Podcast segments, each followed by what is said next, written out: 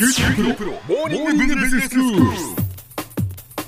今日の講師は九州大学ビジネススクールでリスクマネジメント企業倫理がご専門の平野拓先生です。よろしくお願いします。よろしくお願いします。先生今日はどういうお話でしょうか？はい災害産業事故従業員の不祥事テロなど企業を取り巻く危険は様々に存在します、うん。このような危険から企業を守るために近年ではリスクマネージメントに加えてクライシスマネージメントが重要であることが指摘されています。はい。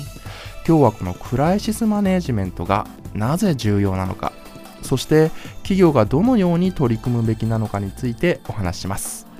先生このクライシスマネジメントって初めて聞いたんですが、ええ。何ですか？はい、このクライシスマネジメントとは企業などの組織がそれそのものの存続が脅かされるような危機的状況に陥った際に組織として被害を最小限に抑えたり二次的な被害を回避するための対処方法のことです。うーん。あのよくこう話題になるリスクマネジメントとはまた違うんですか？はい、えー違うものと捉えていいと思います。最も簡単に言えばリスクマネージメントは組織が危機に陥らないように予防する活動。うんクライシスマネージメントは予防していても組織が危機に陥ってしまった際に対処する活動と言えます。火災を事例に簡単にまとめてみると火事が起きないようにあらかじめ予防する活動がリスクマネージメント、うん。それでも火事が起きてしまった場合に被害を最小限にする活動がクライシスマネージメントとなります。なるほど。やっぱりこのリスクマネジメントだけではなくてクライシスマネジメントも重要なんですよね先生、はい。最近の状況を見ていると大変に重要であると言えます、うん。事前に予想できない危機が企業において発生している点が企業においてクライシスマネージメントに取り組まなければならない大きな理由だと私は考えます。うん企業を取り巻く危機というものは社会や技術の変化とともに複雑化しかつ増加していると言われています。うん。このような背景から近年では企業が事前に予想できなかった危機に突然直面する事例が増えています。例えば？はい。昨今話題となった従業員による業務中のいたずら行動を SNS 上にアップし企業イメージに大きな悪影響を及ぼす、まあ、バカッターなどと言われた事件があったと思いますがこれなどはその良い事例だと思います。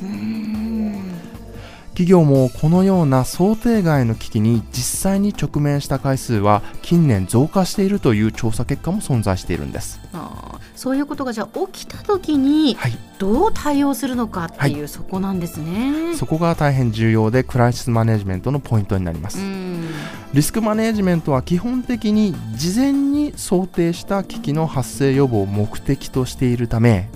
もともと予想できなかった危機に対してはある意味これ無防備なんですね。はい、結果クライシスマネジメントの準備を行っていないともし想定していなかった危機に陥った際になすすべもなく重大な被害を被ってしまい企業はその存続すら危うくなってしまうということがあるのです。うーん。でも先生そのどういうふうに取り組んだらいいんですか？はい。簡単にまとめれば大切なことは2つあると思います。はい。一つは日常から危機は必ず起きるという前提をもとに備えを行っておくということです。はい。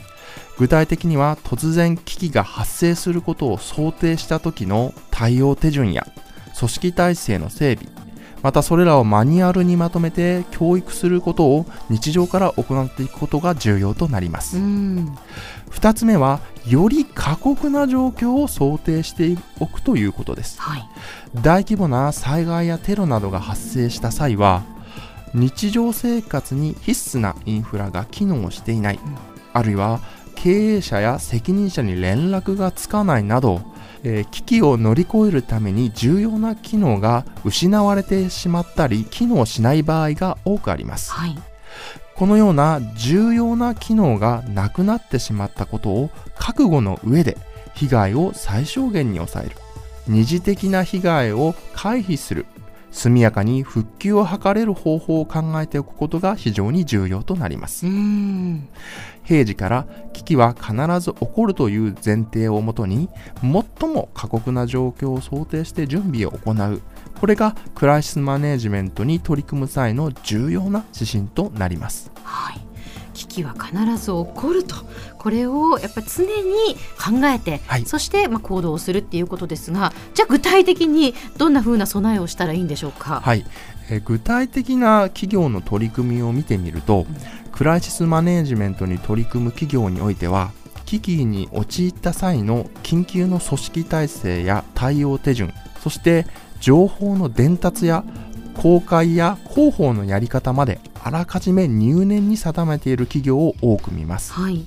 またこれらの企業では定められた手順や組織体制は分かりやすいマニュアルに落とされていて社員に周知徹底が図られていることが多いです。うん。私が調査した企業においては小さなカードに緊急連絡先やこのような危機が発生した際の対処方法をまとめて社員全員に配布しているなどの事例も見ることができました。うん。リスナーの方の中にも自社の危機管理マニュアルや緊急対応マニュアルなどを見た人も多いのではないでしょうか。また危機に陥った際の過酷な状況を想定して必要なものを備蓄したりそれらの入手が難しくなったことを考えて外部の組織に援助や協力をあらかじめ約束してもらっているような事例もあります。うん。さらに進んだ取り組み事例を見せる企業では危機に陥った状況を実際にシミュレーションする訓練を行い企業の対応力を高めるこれをクライシストレーニングというのですがこれを毎年行っている企業も存在しています。へえそうなんですね、はいでは先生今日のまとめをお願いします。はい。クライシスマネジメントとは企業の存続が危ぶまれるような危機的状況に陥った際に被害を最小限に抑える対処法のことです。様々な想定外の危機が起こる現代社会において企業がクライシスマネジメントに取り組むことは大変重要だと言えます。平時から危機は必ず起こるという前提をもとに最も過酷な状況を想定して準備を行うことが大切だと言えます。今日の講師は九州大学ビジネススクールでリスクマネジメント企業倫理がご専門の平野拓先生でした。どうもありがとうございました。ありがとうございました。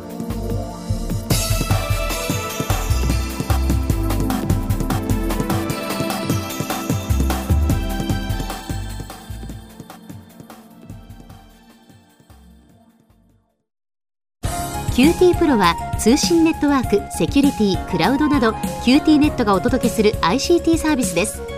九州中に展開した光ファイバー網を基盤に一番身近なビジネスパートナーとして九州の企業自治体の皆様をサポートします。詳しくは QT プロで検索を。